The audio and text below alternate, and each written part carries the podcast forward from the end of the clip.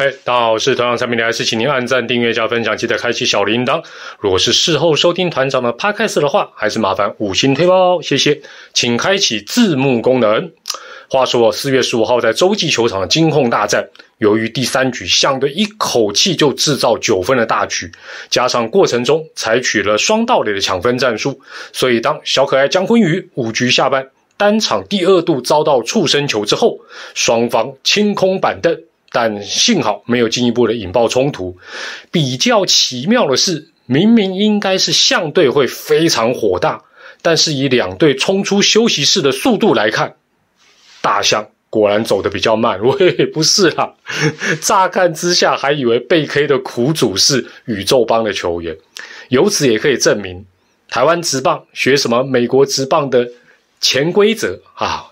正确念法是潜规则，但是我们还是念大家比较听得顺的潜规则，基本上就是个半吊子。当然，这件事情也让大家再次的议论所谓直棒场上的潜规则及相关的话题。团长也来说说对这些潜规则的一些看法。一样，直接先讲团长的结论，很简单，台湾直棒根本不用去复制这些潜规则，道理很简单。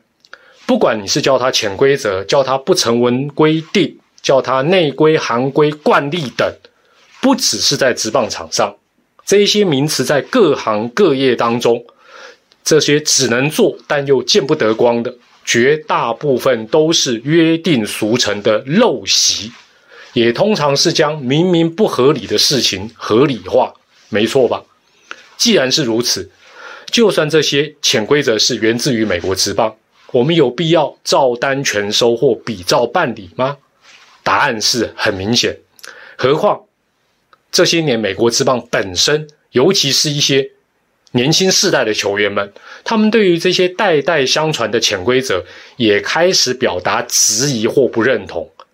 如果连这个潜规则的创始国都开始检讨潜规则的必要性，这样的棒球次文化。台湾职棒真的有必要有样学样吗？答案应该也是很明显的。第三点，台湾职棒的输赢就是大过于一切。大家都知道，美国职棒发展至今，对于比赛的表演性、精彩性、商业性等，几乎跟输赢一样重要。所以，有些潜规则的形成，目的是希望让比赛更流畅或者更好看。也或者分数拉开之后卖拖刷了，不要拖拖拉拉了。但台湾职棒不但赢球可以治百病，而且赢球往往就是一切，没错吧？事实证明，没有什么虽败犹荣，只有四海游龙，或者什么输的漂亮、输的精彩，没这回事。台湾棒球最重要的就是两个字：赢球。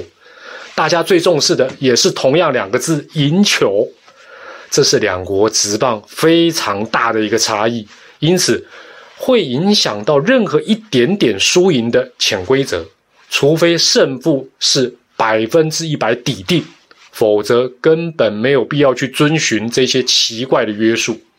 第四，潜规则最大的问题就是。没有规定，也可以讲就是没有明文规定。就以大幅领先以后就不能够使用战术来说好了，就有两个点是没有具体标准的。一是差距几分叫做大幅领先，有的人说是十分呐，也有人说啊七分呐，有人说八分，有人说九分都有。另外分数拉开要进行到第几局，就开始自动要进入到潜规则模式。哎呦，这个说法也很多，有的说啊，至少要五局后，也常听说啊，一至少要七局以后。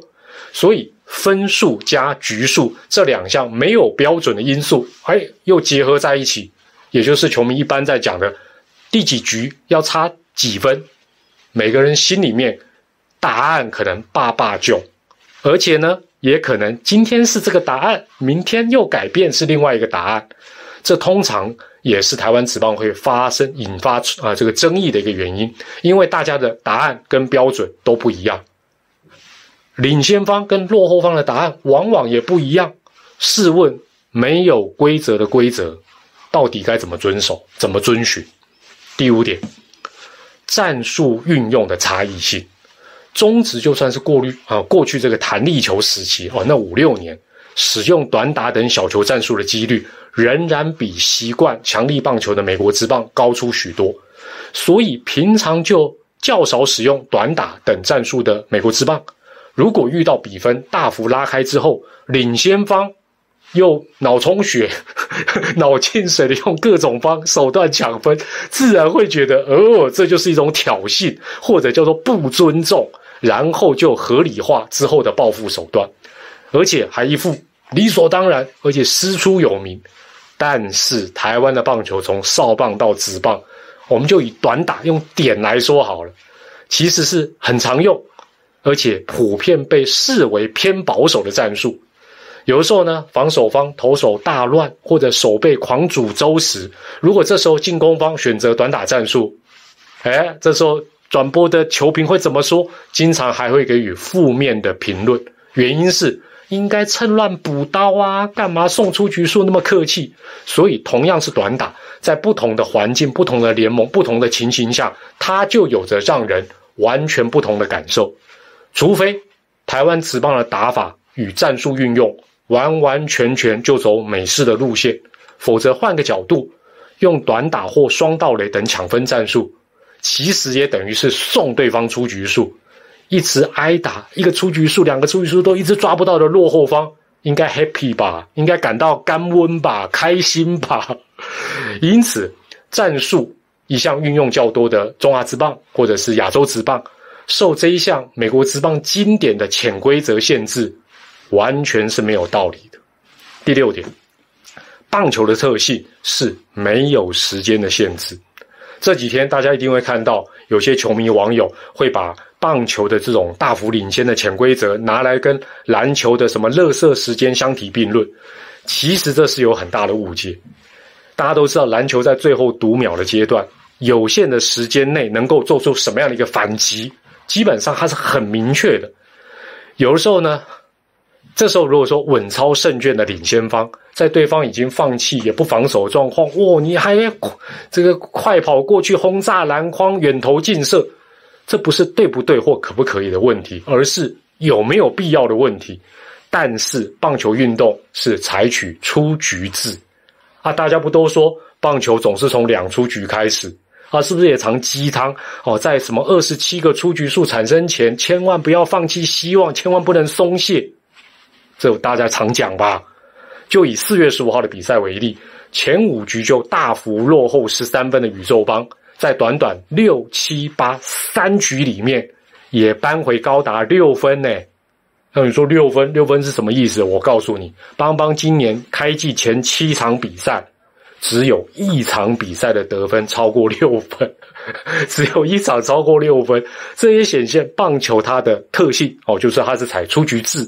另外，不可预期性，更何况那一场比赛正好就是大逆转击败相队，啊，相队啊，祝总心有余悸的想要多得分，确保胜利，请问何错之有？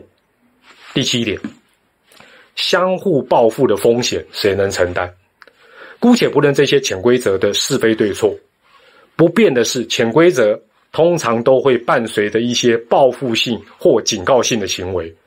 其中两队相互 K 触身球最常见，双方清空板凳好像也是那天必要的。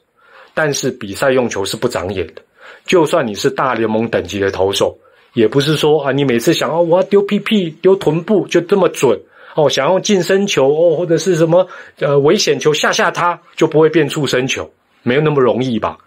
球员。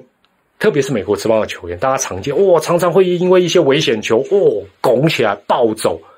如果在这样的一个前提下，你又默许甚至于实施报复性的行为，这岂不是非常矛盾的做法吗？如果造成球员的运动伤害啊，我就问潜规则该如何处理？潜规则里有告诉我们该怎么办吗？最后，面子要用赢球讨回来。最好的尊重就是全力以赴。这两天，至少台湾大部分的球迷跟网友都是认为就应该这样子。那职棒场上偶尔擦出一些火花，有点火药味，不但难以避免，大部分也无伤大雅。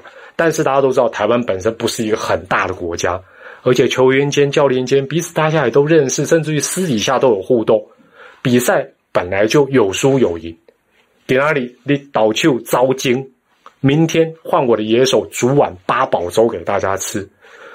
输球刚刚不民主没关系，就努力用赢球讨回来。无论分数差距有多少，双方能够兢兢业业、全力以赴的完成比赛。这才是对球迷、对对手以及对自己最好的尊重，而不是好像把手脚绑起来啊！不要赢你太多，就是很好的尊重，就是给你面子，不是这样子吧？